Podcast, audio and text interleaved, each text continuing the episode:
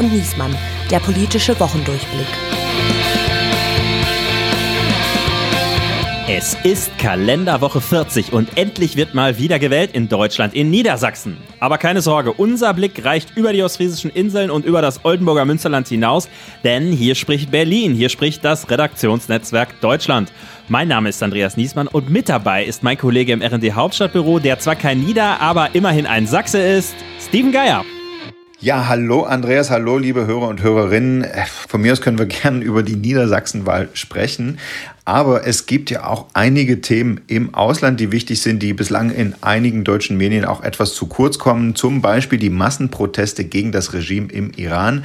Und dafür haben wir den perfekten Gast. Die Leiterin des ZDF Nahoststudios, Golinei Atay, ist da, die zuvor ja auch lange Moskau-Korrespondentin der ARD war. Und auch darum wird es diese Woche gehen. Wir reden also über folgende Themen der Woche. Still Loving You. Wie beliebt Niedersachsens Ministerpräsident Stefan Weil noch ist und warum die Landtagswahl sogar die Ampel gelähmt hat. Wind of Change. Wie gefährlich können die Proteste im Iran dem Mullah-Regime werden? Rock You Like a Hurricane. Blufft Wladimir Putin, wenn er mit der Atombombe droht? Und wieso gibt es eigentlich in Russland nur so wenig Proteste? Ja, ich sage immer, man soll das nicht einfach so sagen, aber das war ja mal wieder eine vollgepackte Woche in der Politik. Ist doch so, oder? Den Einheitstag am Anfang der Woche, den hat man ja schon regelrecht wieder vergessen. Ja, den kannst du auch vergessen, diesen Ossi-Jammertag. Bitte? Ja, das ist kein Wunder, dass die alle montags dann auf die Straße danach. Naja, denn direkt danach kam die große Ministerpräsidentenkonferenz, auch eher so Fall zum Jammern. Und Habeck, der entschieden hat, der Kohleausstieg wird vorgezogen. Und er hat erstmals den Dörfern da in NRW versprochen, dass sie nicht weggebaggert werden. Ja, allen Dörfern, außer Lützerath, dem großen Symboldorf ja, der Klimaschutzbewegung. Ja. Lützi da, bleibt. Da sind die Klimaschützer sauer. Ja, zu Recht. Aber na, na, sagen wir mal, sie, sie, haben ein Symbol verloren und dafür ähm, 280 Millionen Tonnen Braunkohle, die im Erdboden bleiben, gewonnen. Ist ein okayer Deal. Aber apropos sauer, sauer war ja wahrscheinlich auch der Bundeskanzler auf seinen Gesundheitsminister und wir Das war er sicher. Und du warst schuld. ich? Nein, nein, der Gesundheitsminister war selber schuld. Um die Geschichte kurz zu erzählen, wir hatten ja in den letzten beiden Folgen Richard David Precht und Harald Welzer hier im Podcast und ich habe in der Promotion für unsere letzte Folge eine kleine Meldung geschrieben, äh, wo ich den Vorschlag, den Richard David Precht äh, gemacht hat, dass es doch eine Initiative einzelner NATO-Staaten geben soll, dass man Russland garantiert, die Ukraine nicht aufzunehmen. Da habe ich eine kleine Meldung rausgemacht. Da gebe ich zu, da habe ich schon geahnt, dass die für ein bisschen Ärger sorgen wird in gewissen Kreisen. Ähm, unterschätzt habe ich aber, für wie viel Ärger sie sorgen wird. Und Tatsache, am Ende ist sogar der Bundesgesundheitsminister draufgestiegen bei Twitter und hat das also zum Anlass genommen, mein Textchen und sich beschwert. Die Leute müssen endlich mal verstehen in Richtung Precht, dass wir mit Putin im Krieg sind. Ja, das hatte vorher noch kein Regierungsmitglied so gesagt. Und, nee, im äh, Gegenteil. Die Bundesregierung hat immer großen Wert auf die äh, Feststellung gelegt, dass wir nicht Kriegspartei sind. Ja, du hast ja fast äh, die, den Dritten Weltkrieg provoziert. Das hat sich ein bisschen verselbstständigt. Das ging mir auch so äh, mit einer sich verselbstständigten Meldung. Ich hatte ja den EU-Kommissar für humanitäre Hilfe und Krisenschutz, Katastrophenschutz äh, getroffen.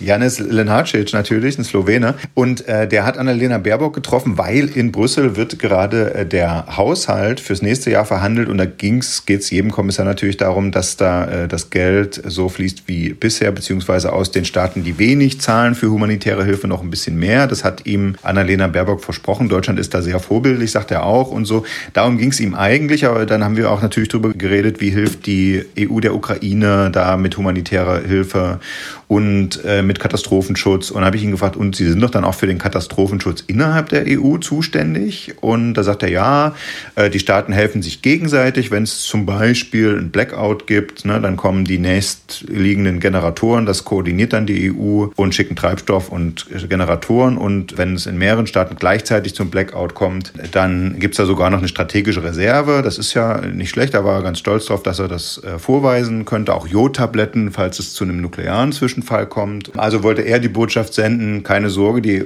EU ist gut vorbereitet. Und was ist aus dieser Meldung geworden? Der aus wir sind gut vorbereitet wurde, bereitet sich vor, wurde fürchtet Blackouts. EU Warnt vor. Hält für extrem realistisch. Ja, er hat, also das realistisch hat er zumindest gesagt, also es ist denkbar. Ne? Und wenn ein EU-Kommissar sagt, ein Blackout ist denkbar, da hat natürlich halb rechts Twitter geschrieben, äh, das hat der Habeck die ganze Zeit geleugnet und jetzt haben wir den Salat, wir werden alle frieren.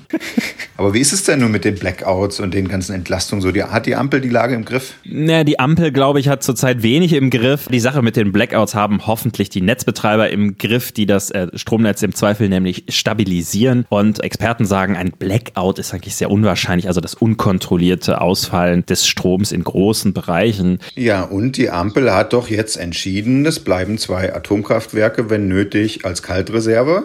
Ja, hat sie nicht entschieden, das ist es ja am Mittwoch aus dem Kabinett wieder rausgenommen. Ja, ich wollte böse sein. Das ist doch irre, oder? Jetzt können Sie sich nicht mal diesen Minimalkompromiss einigen. Äh, warum? Ja, ich, was, da, ja, was da los ist. Also Christian Lindner hat sich überlegt, das reicht ihm alles nicht. Zwei AKWs, die ähm, nur ein paar Monate länger laufen. Also es müssen eigentlich drei sein, die noch viel mehr als ein paar Monate länger laufen. Und er hat es nochmal erhöht und hat gesagt, wir haben ja noch ein paar AKW, die wir letztes Jahr abgestaltet haben. Die stehen da ja noch dumm rum. Die könnte man auch alle wieder in Betrieb nehmen. Das ist also jetzt die neue Forderung ist für die Grünen undenkbar, dass sie das mitgehen. Und äh, ja, da, da, blockiert sich die Ampel jetzt schon mal wieder gegenseitig. Offener Eklat, oder? Also da sieht man, äh, bei der FDP liegen die Nerven blank. Das liegt natürlich nicht zuletzt am Wahlkampf in Niedersachsen, wir haben es schon erwähnt, wo die FDP auf Kippe steht. Ja, offenbar. Und man muss wirklich sagen, wir machen drei Kreuzzeichen, wenn diese verfluchte Landtagswahl endlich vorbei ist.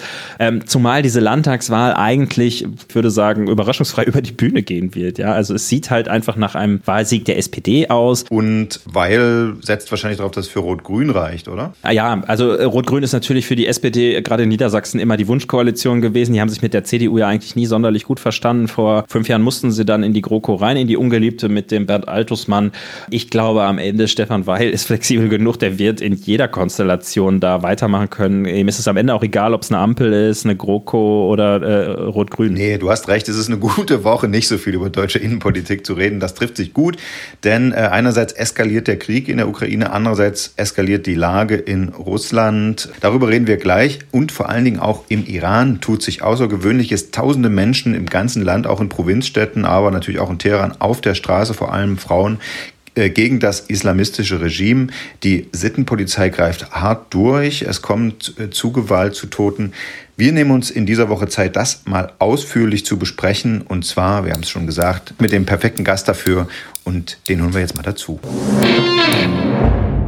Sie ist in Teheran geboren, aber als sie fünf war, flohen ihre Eltern mit ihr nach Deutschland, sodass sie im badischen Hoffenheim aufwuchs, in Heidelberg studierte und ihre journalistische Karriere beim Südwestrundfunk begonnen hat. Bundesweit bekannt wurde sie als Auslandskorrespondentin der ARD in Kairo und vor allem aber in Moskau, von wo sie zwischen 2013 und 2018 berichtet hat. Anfang dieses Jahres ist sie zum ZDF gewechselt, für das sie nun das Nahoststudio in Kairo leitet. Sie wurde für ihre Berichterstattung vielfach ausgezeichnet und sie ist Autorin des Bestsellers Die Wahrheit ist der Feind, warum Russland so anders ist von 2019 und von dem hochaktuellen Buch Iran, Die Freiheit ist weiblich, mit dem sie gerade auf Lesereise durch Deutschland tourt. Googeln Sie das und gehen Sie unbedingt hin, aber jetzt freuen Sie sich bitte mit uns auf die Kollegin Goline Atay. Hallo, danke für die Einladung. Wir würden gern zum Einstieg einen kleinen Schritt zurücktreten. Natürlich wissen alle, die die Nachrichten im Groben verfolgen, was im Iran gerade los ist und auch was die Proteste ausgelöst hat, nämlich der Tod von Massa Amini, äh, einer jungen Frau, die in Teheran zu Besuch war, von der Sittenpolizei festgenommen wurde. Aber können Sie eigentlich einschätzen, wie bekannt ist Frau Amini jetzt? Ist sie auch schon eine öffentliche Figur geworden? Wird, wird das da diskutiert?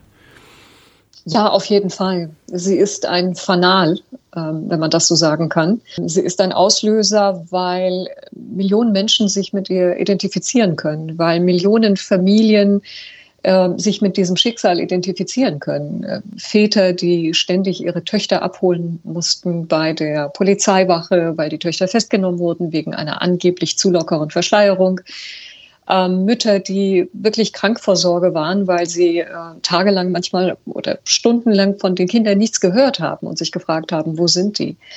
Ähm, und dann auch die Demütigung, einfach auf die Wache zu gehen, äh, das Kind abzuholen. Ähm, ich, ich, kenne Frauen in Deutschland, im Westen, äh, in Kanada, die von Peitschenhieben berichten.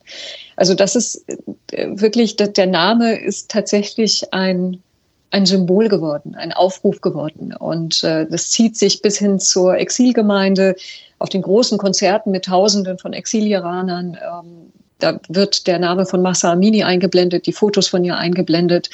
Insofern ist das etwas, das alle vereint hat. Und ich würde sagen, im ganzen Land ist der Name jetzt ein Fanal geworden. Für Menschen, die sich jetzt nicht täglich mit der Innenpolitik des Iran beschäftigen, kam das jetzt dennoch relativ äh, überraschend, diese, diese Proteste dort. Ähm, und wir wissen ja auch, dass, dass äh, das iranische Regime seit Jahren schwerste Menschenrechtsverletzungen begeht. Und Massa Amini ist ja nicht das erste Opfer dieses Regimes. Im, Im Gegenteil, es gibt ja tausende andere. Warum bringt gerade ihr Tod jetzt tausende Menschen auf die Straße? Es ist der sprichwörtliche Tropfen, der das äh, fast zum Überlaufen gebracht hat. Ähm, es hat im Vorfeld von Mahsa oder Gina Amini, wie sie mit ihrem kurdischen Namen heißt, hat es ja schon viele, viele Zusammenstöße gegeben äh, zwischen Zivilbevölkerung und äh, Polizeibeamten, ähm, zwischen Frauen, äh, die abgeführt werden sollten und sich dagegen gewehrt haben. Also wer die Gesellschaft Irans, die Entwicklung der Gesellschaft Irans seit einigen Jahren verfolgt, der oder die dürfte nicht überrascht sein. Diese verbalen Auseinandersetzungen sind immer heftiger geworden. Wir haben unzählige Zeugnisse von Zusammenstößen auf der Straße, von Frauen, die sich wehren, abgeführt zu werden. Insofern kann ich sagen, gerade ab 2017 hat die Zahl der Proteste aus ganz unterschiedlichen Gründen, die aber allesamt immer wieder in die politische Forderung dann auch gemündet äh, sind, hat wahnsinnig zugenommen. Also wir können von Tausenden von Protesten tatsächlich kleineren und größeren seit 2017 berichten. Aber jetzt ist eine neue Qualität erreicht, ne? weil es im ganzen Land stattfindet und auch durch die Masse und, und die Beharrlichkeit, oder? Absolut. Die neue Qualität besteht vor allen Dingen für mich darin, ähm, wie diese Protestformen sich zeigen. Also es sind Protestformen, die ich so nicht wahrgenommen hatte, dass äh, so viele Frauen unverschleiert auf die Straße gehen, dass sie sich einfach auf die Straße trauen, dass sie vor Tausenden von Männern auf einem Stromverteilerkasten sich hinsetzen und ihre Haare schneiden, dass sie vor den Männern tanzen, triumphierend ihr Kopftuch verbrennen, dass sie ähm, zusammenstehen und wirklich die symbolische Führungsrolle übernehmen. Das sind Protestformen, die wir tatsächlich so noch nicht gesehen hatten.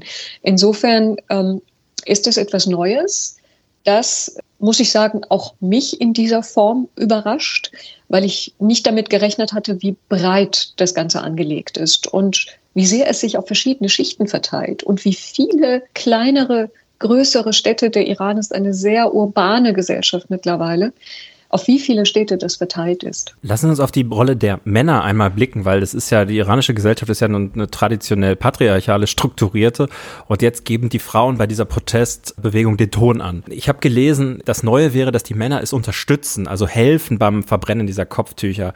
Wie, wie kann man mhm. das beschreiben? Entdecken die ihre ähm, emanzipatorische Ader jetzt auf einmal? Also diese, diese Art von Solidarisierung hat es tatsächlich auch in den äh, vergangenen Monaten und Jahren gegeben. Sie haben zum Beispiel Männer online gehabt, gehabt, die sich solidarisiert haben, indem sie das Kopftuch mitgetragen haben und dann sich abgelichtet haben fürs Netz. Sie haben immer wieder bei den Auseinandersetzungen zwischen den Frauen und der sogenannten Sittenpolizei erlebt, wie sich die Männer schützend vor die Frauen gestellt haben und gesagt haben, hört auf damit, das, was ihr tut, ist nicht rechtens. Wir haben sogar erlebt, dass ein Ehemann sich vor seine Frau geworfen hat und angeschossen wurde von der Polizei. Insofern ist das eine tiefgreifende Änderung, die da gerade stattfindet.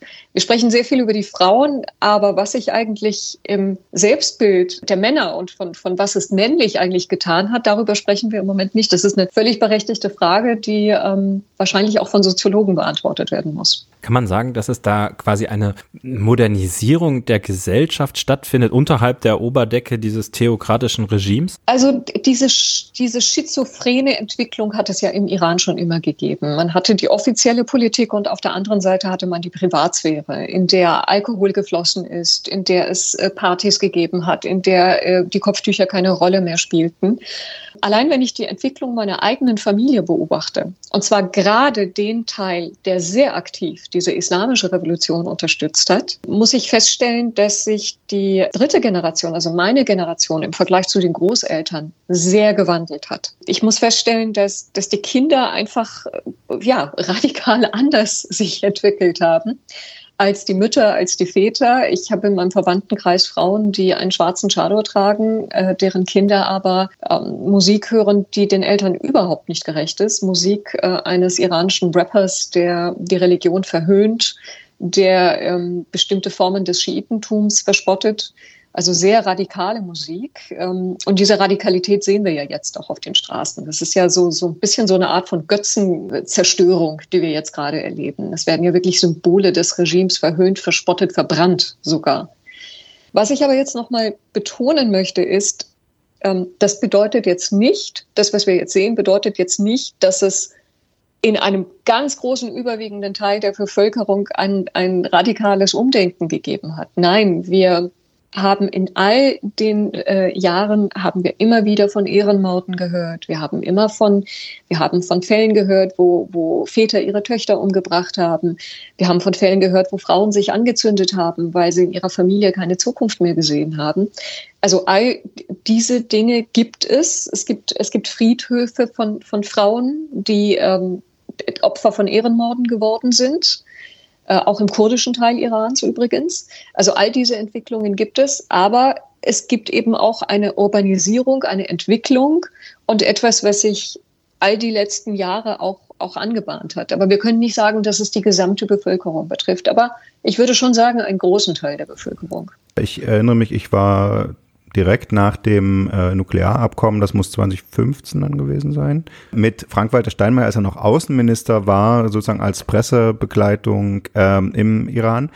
Und da, typischer Steinmeier, er hat gesagt, ja, wir wollen niemanden so richtig auf die Füße treten, wir müssen die reformerischen Kräfte stärken. Gab es denn dieses Tauziehen tatsächlich jetzt all die Jahre noch oder hatte zuletzt jemand Oberhand? Die Reformer sind zu, äh, zuletzt äh, bei den vergangenen Präsidentschaftswahlen wirklich in der Bedeutungslosigkeit verschwunden. Und in all den Interviews, die ich zu meinem Buch geführt habe, habe ich immer wieder festgestellt, dass die Reformer sogar noch mehr verhasst sind als ähm, die Hardcore-Regimevertreter weil sie etwas versprochen haben, das, woran sie selber nicht geglaubt haben.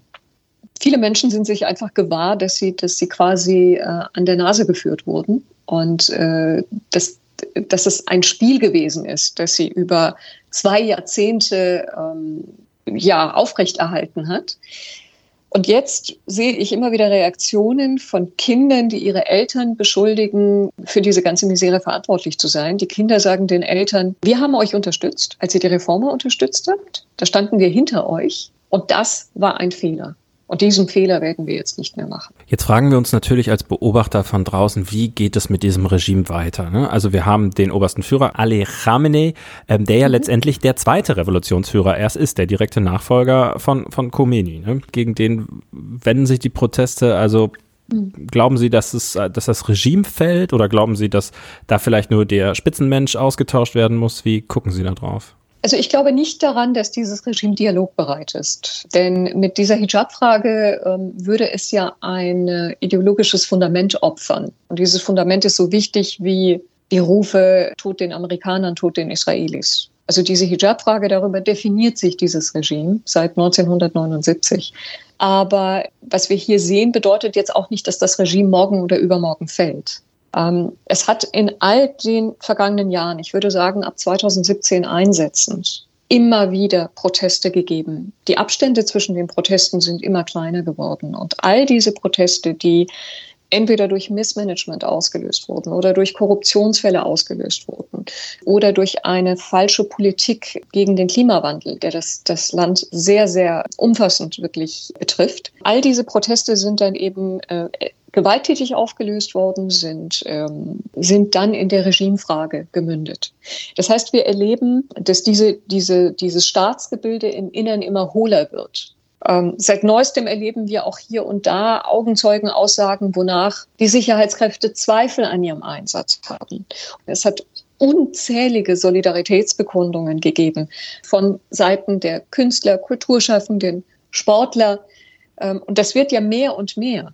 Insofern ähm, ist es eigentlich unmöglich, äh, das Ganze wieder in einen Zustand zurückkehren zu lassen, in dem man so tut, als sei nichts gewesen. Nun hat Deutschland eine Außenministerin, die angetreten ist mit der Ansage, eine feministische Außenpolitik betreiben zu wollen. Und wann, wenn nicht jetzt, wäre das der Zeitpunkt, das zu beweisen? Es gab viel Kritik daran, dass da viel geredet und wenig getan wurde. Frau Baerbock hat gesagt, wir stehen an eurer Seite, an die Frauen im Iran gerichtet. Jetzt immerhin am Anfang dieser Woche, am Montag, ist bekannt geworden, dass tatsächlich die Bundesregierung eine Initiative für neue EU-Sanktionen auf den Weg gebracht hat, gemeinsam mit äh, einigen anderen, äh, auch großen EU-Ländern, Frankreich, Italien, Dänemark mit dabei äh, und, und 16 neue konkrete Vorschläge unterbreitet hat, welche Sanktionen gegen welche Organisationen, wegen, äh, gegen welche Einzelpersonen da auf den Weg gebracht werden könnten. Wie bewerten Sie die deutsche Rolle? Was kann Deutschland, was kann die Bundesregierung überhaupt tun, um den Protestierenden zu helfen? Also zunächst einmal würde ich mir ähm, rein, was die, was die Wortauswahl angeht und die Ansprache angeht, deutlichere Worte wünschen. Das heißt, dass man sich nicht nur auf die Seite der Frauen stellt, das ist wichtig, dass man das tut, natürlich. Äh, Sie haben hier die Führungsrolle, aber dass man sich auch nochmal insgesamt an die Iranerinnen und Iraner wendet, an das demonstrierende Volk wendet, dass man ihnen sehr klar und deutlich sagt, dass wir für ihre Rechte eintreten, dass wir für die, das Recht auf Demonstrationsfreiheit, Meinungsfreiheit, Versammlungsfreiheit eintritt dass wir den Töchtern und Söhnen der Regimefunktionäre nicht mehr so leicht äh, Einreisemöglichkeiten geben werden und nicht mehr erlauben werden, dass sie ihr Geld entweder im Westen waschen oder anlegen. Denn das passiert ja zuhauf, ob in Deutschland, äh, ob in Kanada oder sogar in den USA. Während ganz normale Iraner unglaubliche Schwierigkeiten haben, überhaupt ein Visa zu bekommen, um ihre Familie in Deutschland besuchen zu können. Also da, da müssen sie ja durch einen mehrstufigen Prozess gehen. Aber das heißt eine große Ausweitung der Sanktionen, vor allen Dingen gegen Personen, gegen Profiteure dieses Regimes, gegen deren Kinder. Es gibt ja auch diese Debatten, dass die Kinder der Revolution hier an den Stränden rumliegen und, und feiern und an den Unis, die Unis besuchen, plus diese Straßenzüge, in die investiert wird und so, dass wir bei den russischen Oligarchen auch diskutieren letztendlich. Also, dass man da auch Vermögen beschlagnahmt, einfriert und die Zugänge da beschneidet, das wäre eine Hilfe. Absolut, absolut. Es ist äh, genau das gleiche Phänomen. Beim Iran kommt noch dazu, dass eben die Kinder dieser Funktionäre in, in, in, völliger Freiheit, wirklich ganz frei von gesellschaftlichen Zwängen leben und überhaupt nicht das verkörpern, hm. Äh, was man eigentlich äh, von ihnen erwarten würde, nämlich dass sie streng verschleiert sind und dass, dass sie ein ganz anderes Leben leben. Im Gegenteil, wir, wir sehen Belege von, von Partys, wir sehen, ähm, wie die Mädchen sich kleiden. Also es ist das ist wirklich etwas, über das die westliche Öffentlichkeit kaum Bescheid weiß. Ich habe so ein bisschen das Gefühl, äh, dass auch da, so ein bisschen wie, das, wie wir das jetzt bei Russland gelernt haben, so Wunschdenken in der, in, im, im Verhältnis zum Iran, zwischen Deutschland und Iran äh, dominiert hat oder es zumindest gegeben hat. Als ich dann nämlich mit Steinmeier nach dem Atomabkommen dann in Teheran gewesen bin, in dem Hotel, wo wir da abgestiegen sind, das war voller deutscher Geschäftsleute die gesagt haben, wir machen irgendwie Klimaanlagen und ja, da freuen die sich schon alle und endlich kann es losgehen. Und das hat sich auch in der Bevölkerung, mit denen wir zu tun hatten, soweit das ging, gespiegelt. Ne? War so eine Aufbruchstimmung damals. Sie haben ja schon gesagt, das, das hing ja natürlich auch mit diesem, mit dieser Hoffnung, dass die Reformer was leisten zusammen. Aber jetzt mal auf den Westen geblickt, hat der Westen sich da nicht auch äh, selbst belogen, weil äh, wir waren alle total sauer auf Donald Trump, als der einseitig dieses Atomabkommen gekündigt hat. Aber die ganzen Schwierigkeiten, die danach kamen fürs Regime, die wirtschaftlichen Schwierigkeiten durch neue einseitige Sanktionen, die neue Isolierung und jetzt daraus folgen die Proteste, das kann ja auch zu was Gutem führen. Also ist es vielleicht so eine, so, so blöd wie Donald Trump alle finden, so eine gewisse Konfrontationspolitik am Ende vielleicht sinnvoller. Das ist etwas, das mir in den Interviews zum Buch besonders aufgefallen ist, ähm, welche Sympathie für seine Iran-Politik ähm, aus dem Iran ihm entgegengeschlagen ist. Massiv. Also ich, ich habe zahlreiche Fälle innerhalb meines eigenen Verwandtschafts- und Bekanntenkreises, ähm, dass eigentlich das die einzig gangbare Art sein kann, indem ihr uns unterstützt, wir, die protestierende Bevölkerung, die dieses System nicht mehr wollen, unterstützt ihr auch euch selbst und werdet ihr langfristig auch diese Bombe verunmöglichen, vor der ihr solche Angst habt. Also das ist etwas, äh, was ich immer wieder gehört habe. Äh, mir wurde auch immer wieder gesagt, äh, nehmen wir allein den kurzen Zeitraum, in dem das unter Obama verhandelte Atomabkommen funktionierte.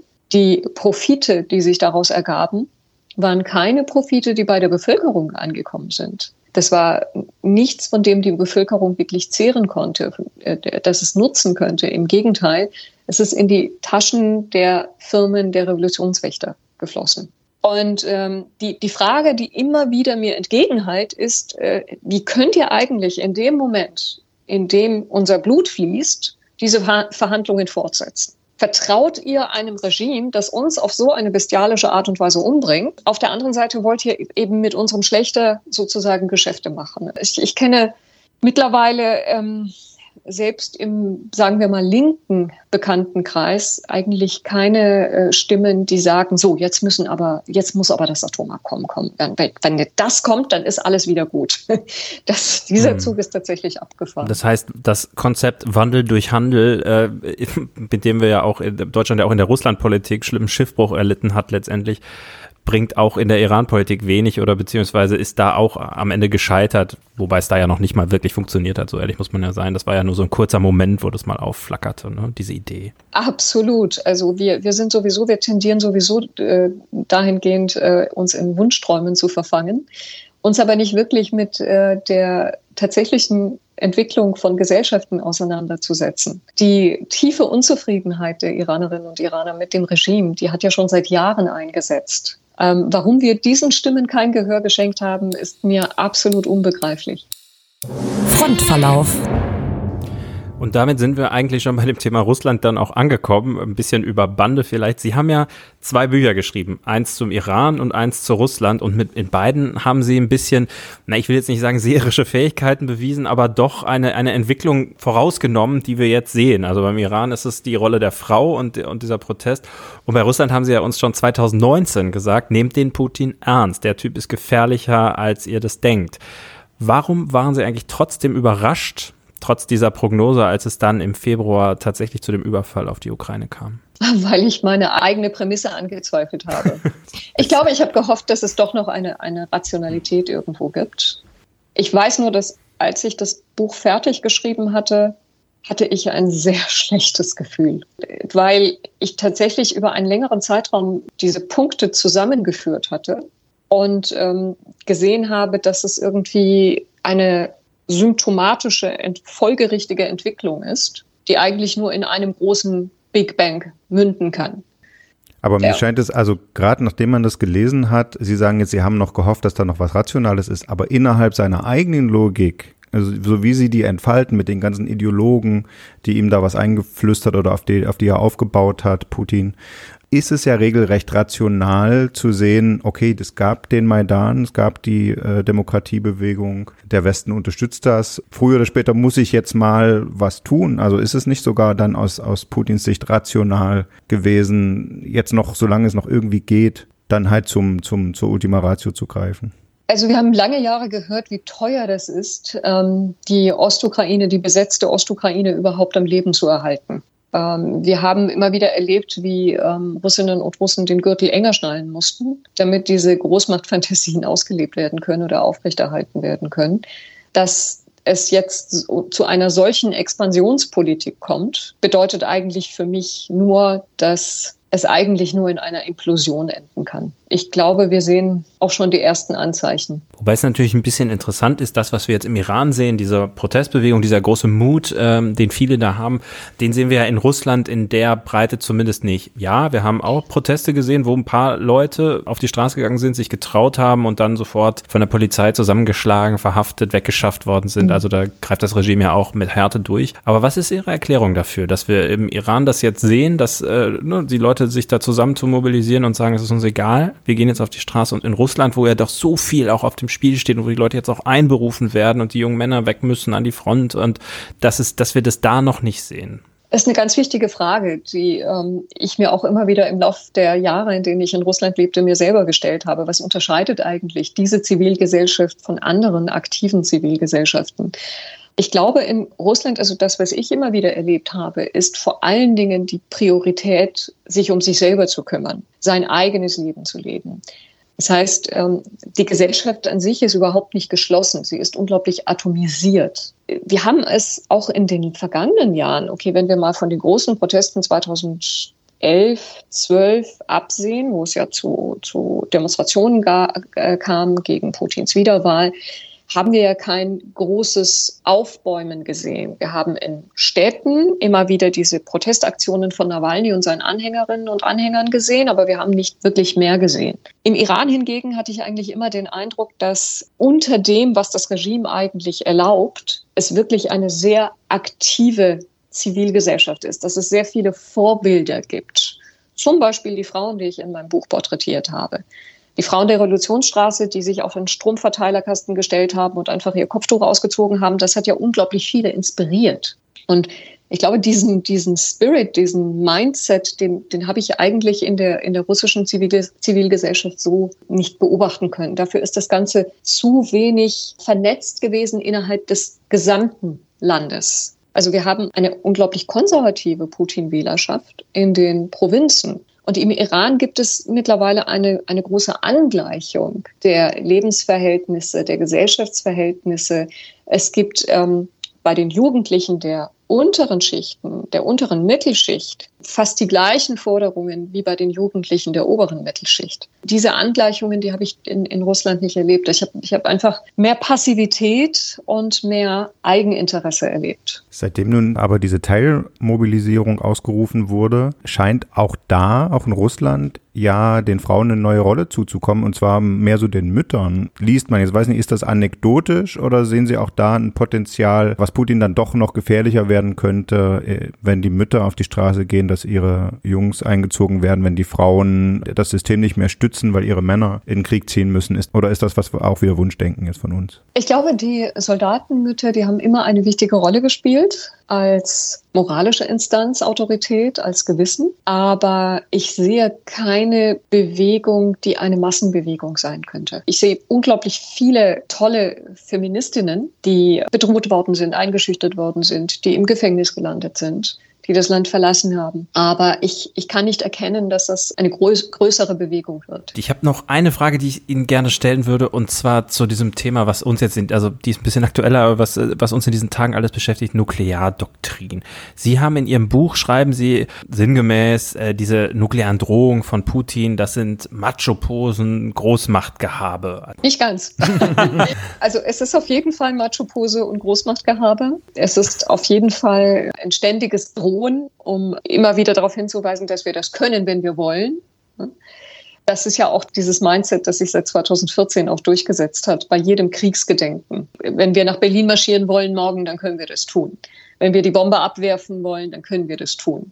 Wenn wir die Amerikaner in Schutt und Asche bomben wollen, ähm, dann, dann ist das jederzeit möglich. Das wird mit einer Leichtigkeit und Nachlässigkeit gesagt, die vor 2014 noch undenkbar war. Aber es steckt ein bisschen mehr dahinter. Ähm, es gibt ernsthafte Recherchen, Forscher, die darauf hinweisen, dass diese Möglichkeit eines begrenzten Nuklearschlags, um in einem Konflikt zu dominieren, also die Möglichkeit des Ersteinsatzes tatsächlich etwas ist, das in militärischen Kreisen überlegt wird, wozu es wirklich theoretische Schriften gibt, worüber es Diskussionen gibt. Und ähm, es ist mir wichtig gewesen, dass ich das in meinem Buch anspreche, weil tatsächlich ab 2014 dieses Thema äh, die Öffentlichkeit in Russland wirklich sehr dominierte. Also es immer wieder auftauchte im Staatsfernsehen, in den Medien und immer wieder mit dieser Drohung gespielt wurde. In, insofern denke ich, es ist beides. Also es gibt tatsächlich im Hintergrund Überlegungen, aber auf der anderen Seite wird das eben auch ganz bewusst eingesetzt, um mit Ängsten zu spielen. Und äh, das wie wir sehen, funktioniert das ja auch mhm. wunderbar. Ja, total. Was ich finde es interessant, was Sie sagen, weil bei uns argumentieren jetzt die Außenpolitiker häufig, ah ja, der Putin, der droht da nur und jetzt lasst euch nicht verrückt machen, das, was äh, der jetzt sagt, das gibt die russische Nukleardoktrin gar nicht her. Und mich, mich beunruhigt es immer, wenn das jemand sagt, weil ich so denke, naja, also erstens, was weiß ich, ob der Kerl sich an seine eigenen Nukleardoktrin hält und zweitens, was weiß ich, vielleicht ändert er sie und drittens, vielleicht hat er sie sogar gerade in seiner letzten Rede schon geändert. Vor allen Dingen, was versteht man denn unter einer existenziellen Bedrohung? Genau. Das ist ja ein weites Feld. Das kann sehr vage ausgelegt werden. Ist es eine existenzielle Bedrohung, wenn annektierte ukrainische Gebiete angegriffen werden? Ist es dann eine existenzielle Bedrohung der Russischen Föderation? Insofern äh, denke ich, haben wir es mit ja, einem, einem sehr weiten Feld zu tun. das ganz breit inter interpretiert werden kann, das ganz persönlich ausgelegt werden kann von Putin. Aber war das denn in der russischen Öffentlichkeit nie Konsens, dass es so ein Gleichgewicht des Schreckens gibt, wie das ja in, im, im Westen Konsens war? Das bedeutet, die Dinger sind, die Atomwaffen sind nur dazu da, sich gegenseitig damit zu bedrohen und sie eben nicht zu werfen, weil man sowieso weiß, man hat nur einen Vorsprung beim Werfen, aber dann holen einen die gegnerischen sowieso ein, also lässt man es. Das war ja im Westen eigentlich Konsens. War das in Russland nicht so? Das ist ein Denken, das, das vor 2014 aktuell gewesen sein mag, das aber sich radikal geändert hat mit dem Maidan, mit der Annexion der Krim, mit der Besetzung der Ostukraine hat sich das gesamte Reden über Nuklear Nuklearoptionen verändert. Ähm, ich, ich, betone das mit 2014 so sehr, so sehr, weil ich denke, dass das eine ganz zentrale Zäsur ist. Vor 2014 hat die russische Öffentlichkeit nicht über die Krim diskutiert. Plötzlich ist die Krim ein großes Thema geworden. Die Krim muss heimgeholt werden. Das ist etwas gewesen, das es 2012, 2010 in der Debatte äh, nicht gegeben hat, in der, in der, in, in, auf jeden Fall in der landesweiten Debatte das ist ein so weites Feld. Wir können, wir können da, glaube ich, Stunden darüber diskutieren. Ja, Sie haben recht. Äh, man könnte stundenlang noch drüber reden und wir würden es auch stundenlang gerne tun. Unsere Hörer haben einen Vorteil. Sie können tatsächlich Ihnen noch mehrere Stunden zuhören, weil Sie ja, wie gesagt, auf Lesereise sind. Äh, Goline Attai in Dortmund, in Köln, in Frankfurt, in Stuttgart und in vielen anderen Städten. Es ist sehr leicht zu googeln. Ich rufe alle auf, hinzugehen und natürlich geht es da in erster Linie um den Iran, aber es sind vielleicht auch Fragerunden erlaubt. Nutzen Sie Ihre Chance. Wir sagen Spasiba und vielen Dank an Frau Atay. Dankeschön. Das letzte Wort. Ja, das war unser ausführlicher Blick ins Ausland und schreiben Sie uns doch mal, wie Ihnen das gefallen hat, liebe Hörerinnen und Hörer. Die E-Mail-Adresse für Ihr Feedback auf unsere Folgen ist berlin.rnd.de. Sie können uns auch gerne kleine Sprachnachricht am Handy aufnehmen und mailen, dann können wir die hier abspielen. Und in der vorigen Woche gab es wieder sehr viel äh, Feedback, wie schon nach der ersten Folge mit Richard David Brecht und Harald Welzer, so auch zur zweiten. Zum Beispiel schreibt da per E-Mail unser Hörer Ingo Gutmann, äh, Zitat, das seines, also das meines Erachtens in beiden Sendungen sehr schön herausgearbeitet wurde, wie nah sich die vermeintlich zerstrittenen Positionen doch stehen, nämlich beim Konsens der Qualitätssicherung der Medieninhalte und der Demokratiesicherung im Abbilden der Meinungsfreiheit und eben im Bemühen darum. Er findet es gut, dass beide Autoren sich einmischen, auch wenn er beim Thema Ukraine nicht ihrer Meinung ist, schreibt aber Danke für solche weiterführenden Diskussionen. Und es gab auch wieder Kritik an uns. Regina Laube aus Hildesheim schreibt zum Beispiel, es ist höchste Zeit für solch eine grundsätzliche und gravierende Kritik an den Leitmedien, auch wenn die Interviewer es offensichtlich nicht wahrhaben wollen. Und Katharina Sperber aus Frankfurt am Main schreibt sogar, ausgerechnet in einem Medium zwei Männer zu befragen, die in einem Buch auf den Medien rumtrampeln, weil sie sich von eben jenen schlecht behandelt fühlen, ist doch etwas einfältig. Wir freuen uns über jede Kritik und freuen uns, wenn auch Sie uns wissen lassen, was wir besser machen können. Wie gesagt, an berlin.rnd.de und wenn es Ihnen gefallen hat, lassen Sie uns doch eine Bewertung in Ihrem Podcastdienst da. Es reicht natürlich auch, wenn Sie schnell auf die sechs Sterne klicken. Das muss nicht immer ein Worturteil sein. Wir lesen das alles aufmerksam durch und wir hören uns wieder nächste Woche. Tschüss. Bis dann. Tschüss.